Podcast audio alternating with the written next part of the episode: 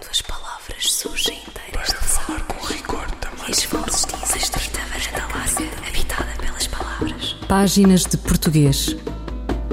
Um programa de José Manuel Matias, realizado pela Universidade Autónoma de Lisboa. Uma estrita varanda larga, habitada pelas palavras. Para falar com rigor da máquina do mundo. Quando as palavras surgem inteiras das águas e as vozes dizem os nomes na Casa da Língua. O Plano Nacional de Leitura tem mais de uma década. Nesses instantes, o público das livrarias conhece-o pela tarjeta na capa dos livros. Parece um prémio, mas duvidamos que seja. Que o confirmem editores e livreiros. A tarjeta é uma recomendação.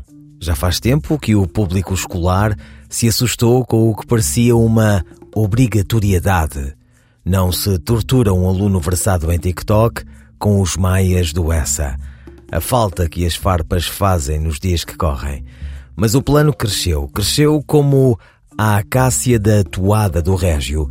Galgou o muro das escolas e serve-se hoje de todas as tecnologias disponíveis. Ele há elas, muitas.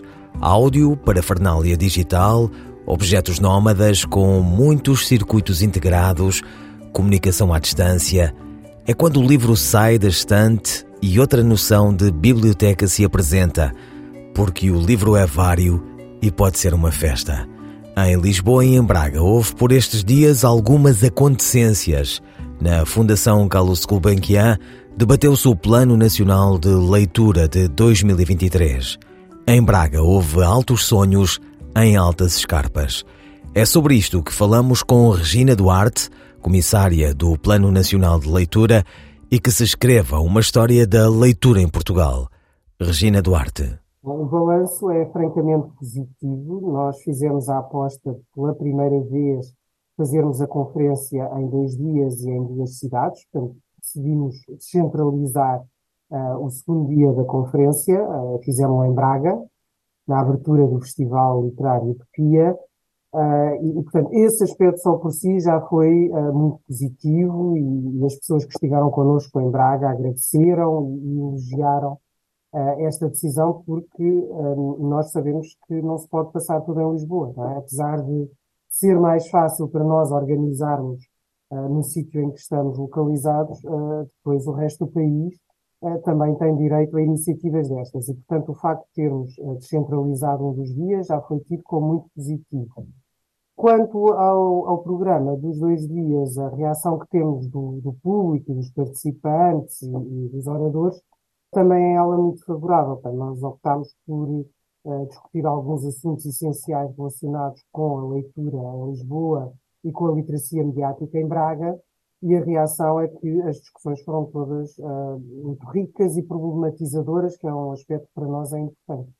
E a principal razão então para, para terem este segundo dia, este segundo dia em Braga foi exatamente esse, a questão da descentralização. É esse e também o facto de anunciarmos o plano de literacia mediática, portanto o Sr. Ministro da Cultura já o tinha anunciado há alguns meses atrás, mas precisamente nesse dia, no dia 2 de novembro, foi aprovada em Conselho de Ministros a resolução uh, que regulamenta o plano de literacia mediática, uh, e pelo qual nós, uh, pela Nacional de Leitura, vamos ser responsáveis. E, portanto, decidimos que faria sentido dedicar um dia a discutirmos apenas as questões uh, da literacia mediática. E em que é que esse plano vai consistir? Bom, esse plano tem a, a missão de contribuir para melhorar os níveis de literacia mediática uh, dos portugueses em geral, não só da população escolar, mas da população em geral e teremos um conjunto de ações dirigidas a diferentes públicos para, numa primeira fase, alertar as pessoas para a necessidade da atenção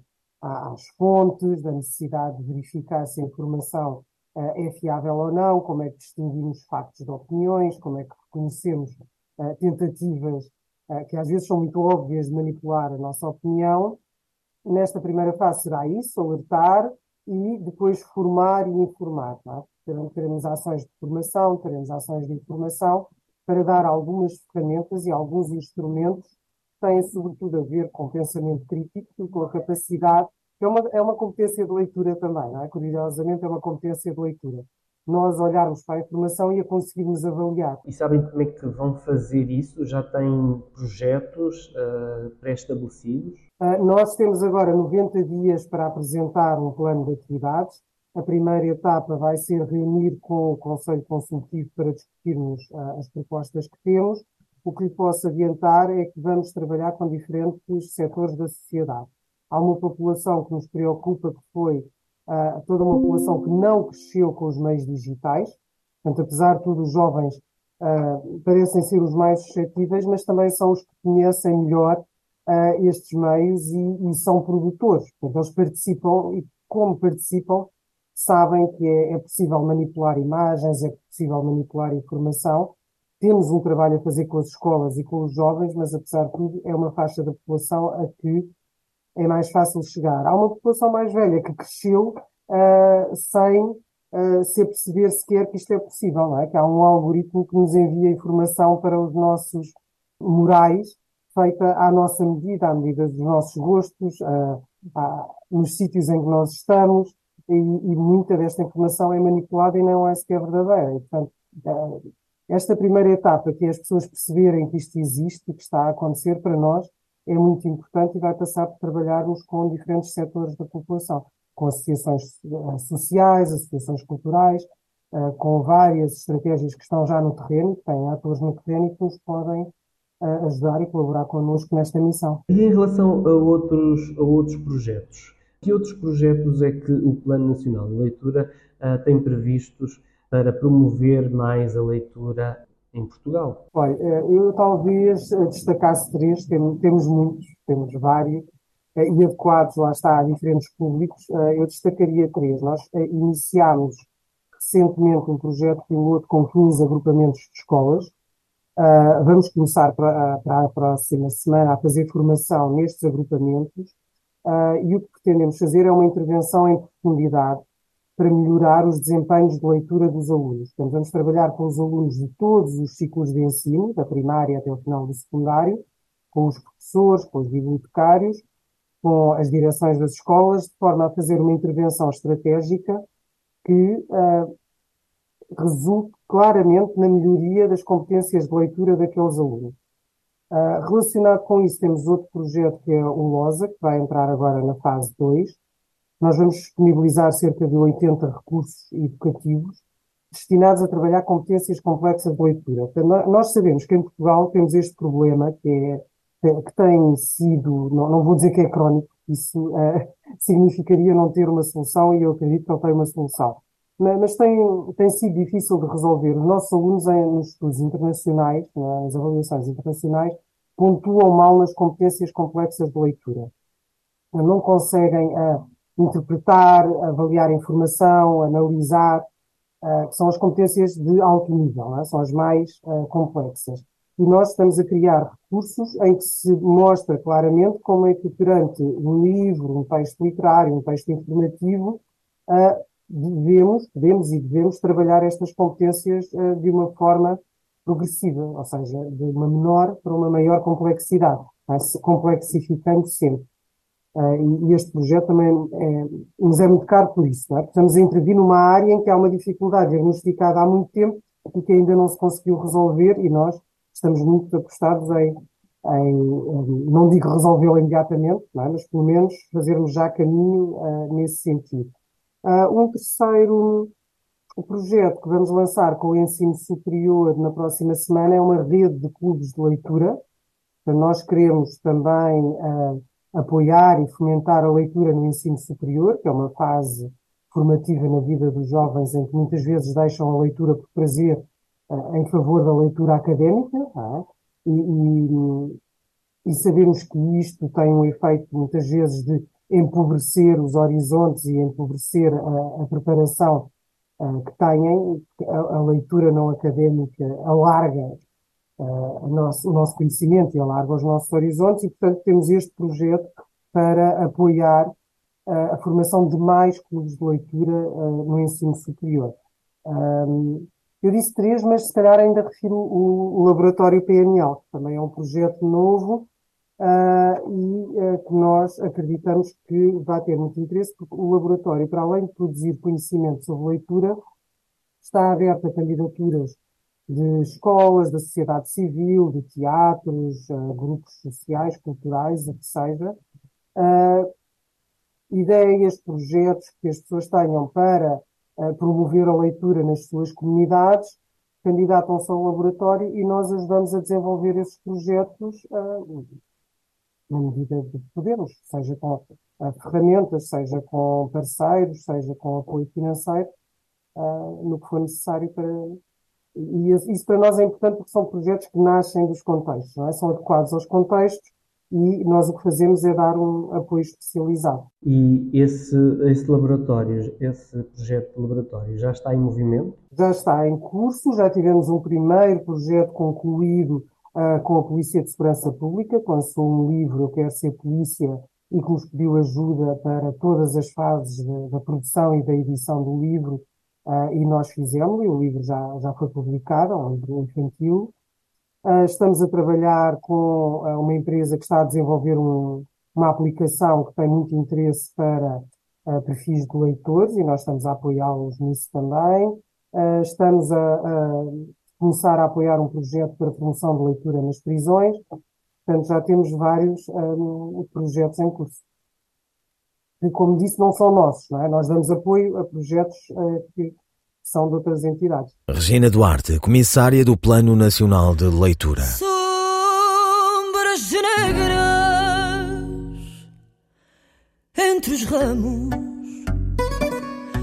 tarde fria e nevoenta, no jardim de sermos nós. Não há luz, não nos amamos mas a solidão inventa alguns sons da tua voz.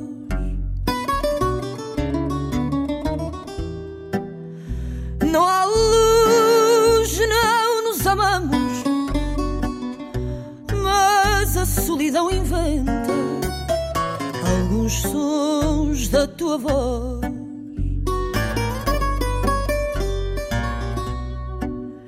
É por isso que aqui venho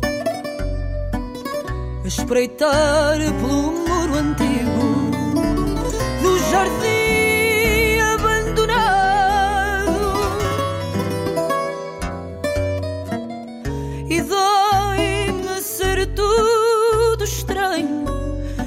estás melhor só contigo, nem no jardim a meu lado.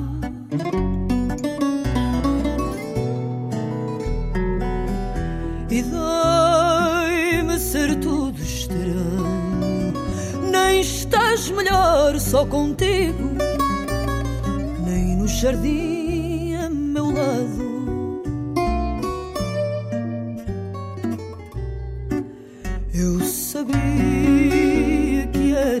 assim no dia em que me chegaste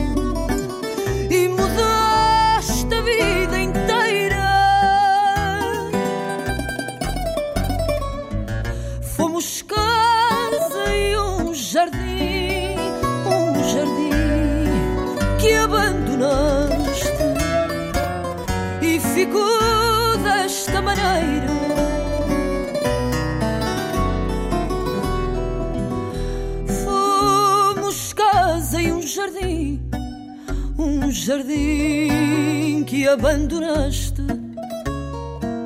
e ficou desta maneira.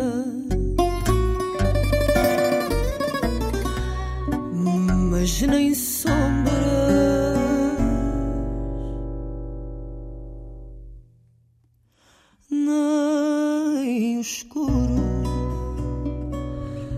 poder cantar vitória e ser mais do que a vontade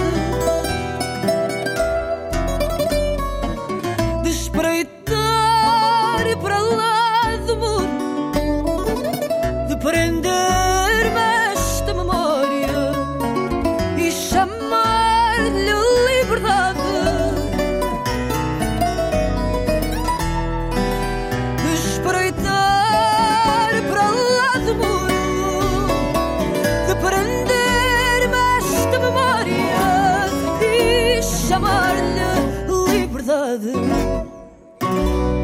Liberdade, Sara Correia. Quantas palavras?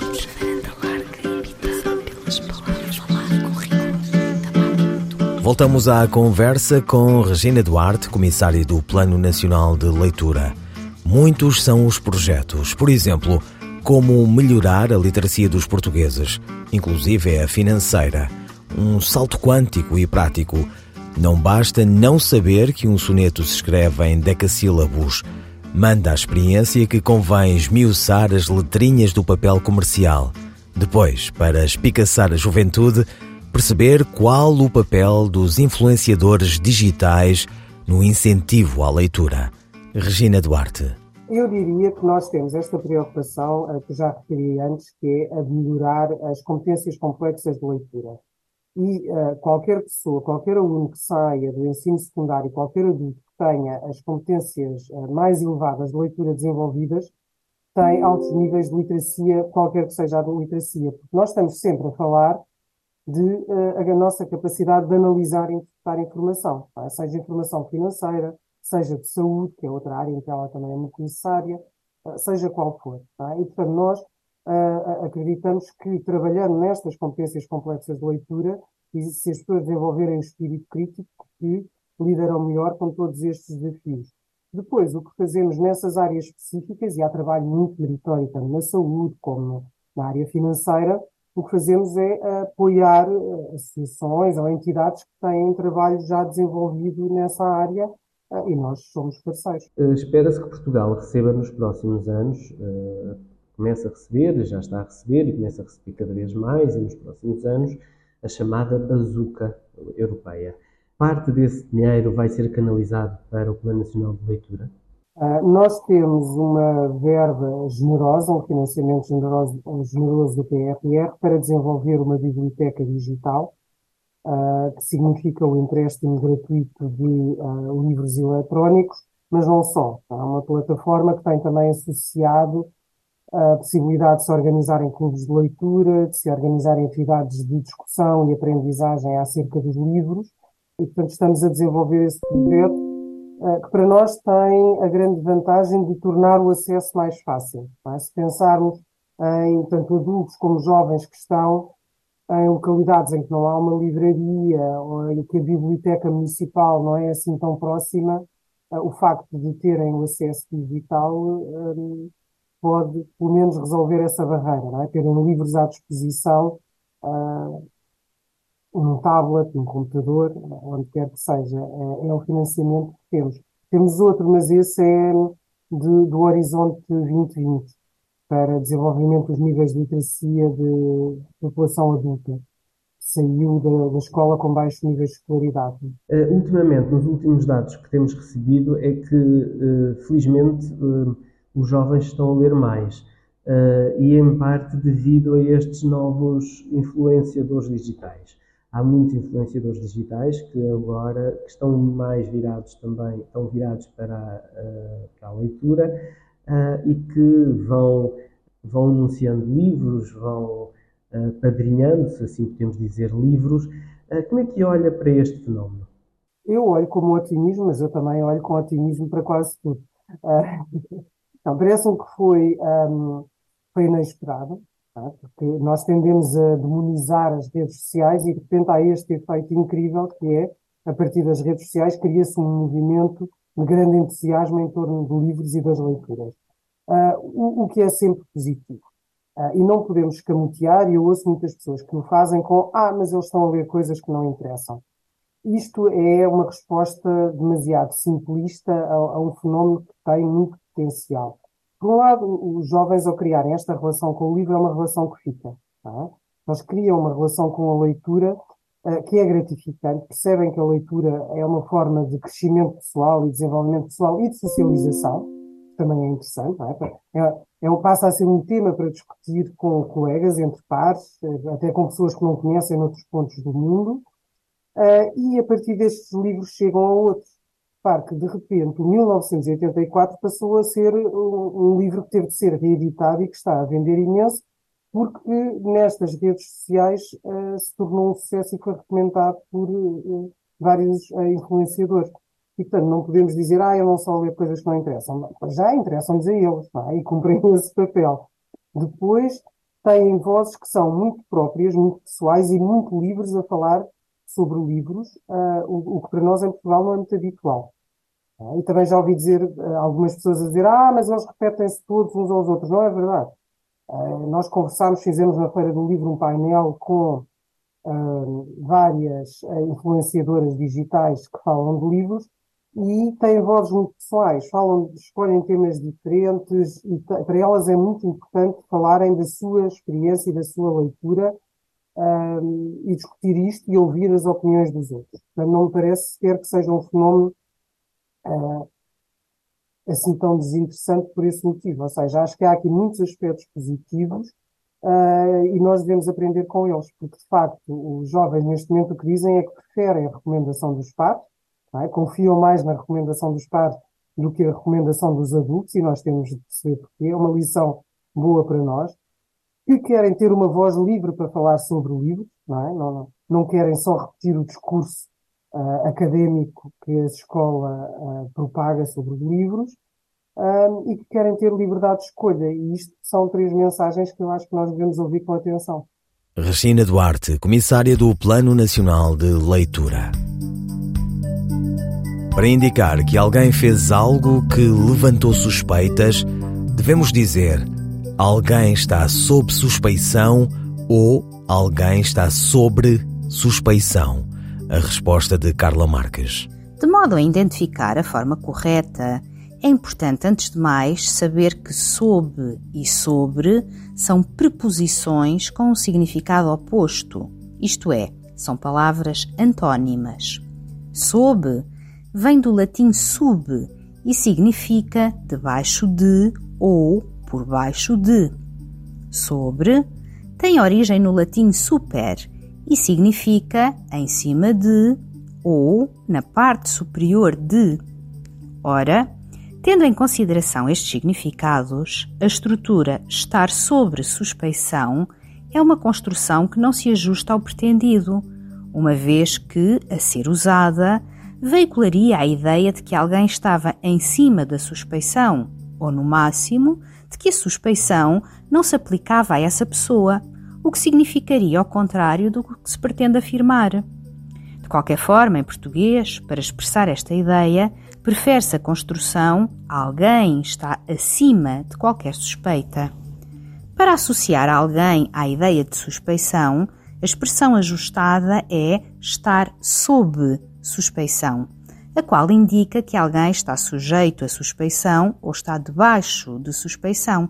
Por esta razão, diga-se alguém está sob suspeição. Carla Marques, linguista. Eu, El Rei, faço saber aos que este alvará virem que hei por bem me apraz dar licença a Luís de Camões para que possa fazer imprimir nesta cidade de Lisboa uma obra em octava rima chamada Os Lusíadas. Estante Maior em colaboração com o Plano Nacional de Leitura.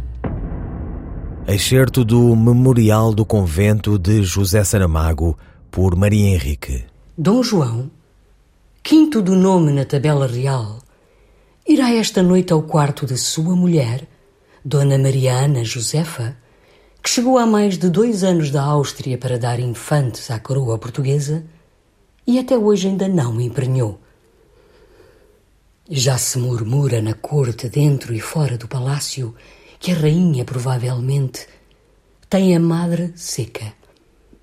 Insinuação muito resguardada de orelhas e bocas delatoras e que só entre íntimos se confia. Que caiba a culpa ao rei, nem pensar. Primeiro, porque a esterilidade não é mal dos homens, das mulheres, sim. Por isso são repudiadas tantas vezes. E segundo, Material prova, se necessária ela fosse, porque abundam no reino bastardos da real semente e ainda agora a procissão vai na praça. Além disso, quem se extenua a implorar ao céu um filho não é o rei, mas a rainha, e também por duas razões. A primeira razão é que um rei, e ainda mais se de Portugal for, pede o que unicamente está em seu poder dar. A segunda razão, porque sendo a mulher naturalmente vaso de receber, há de ser naturalmente suplicante, tanto em novenas organizadas como em orações ocasionais. Mas nem a persistência do rei, que, salvo dificultação canónica ou impedimento fisiológico, duas vezes por semana cumpre vigorosamente o seu dever real e conjugal, nem a paciência e humildade da rainha, que, a mais das preces, se sacrifica a uma imobilidade total. Excerto do Memorial do Convento de José Saramago na voz da atriz Maria Henrique. Ouvirão páginas de português, as despedidas de José Manuel Matias, Luís Carlos Patraquim, Miguel Roque Dias e Miguel Vanderkellen. Quando as palavras surgem inteiras de falar com rigor também. Varanda larga, habitada pelas palavras. Páginas de português. Um programa de José Manuel Matias, realizado pela Universidade Autónoma de Lisboa. Uma estrita varanda larga, habitada pelas palavras. Para falar com rigor da máquina do mundo. Quando as palavras surgem inteiras das águas e as vozes dizem os nomes na casa da língua.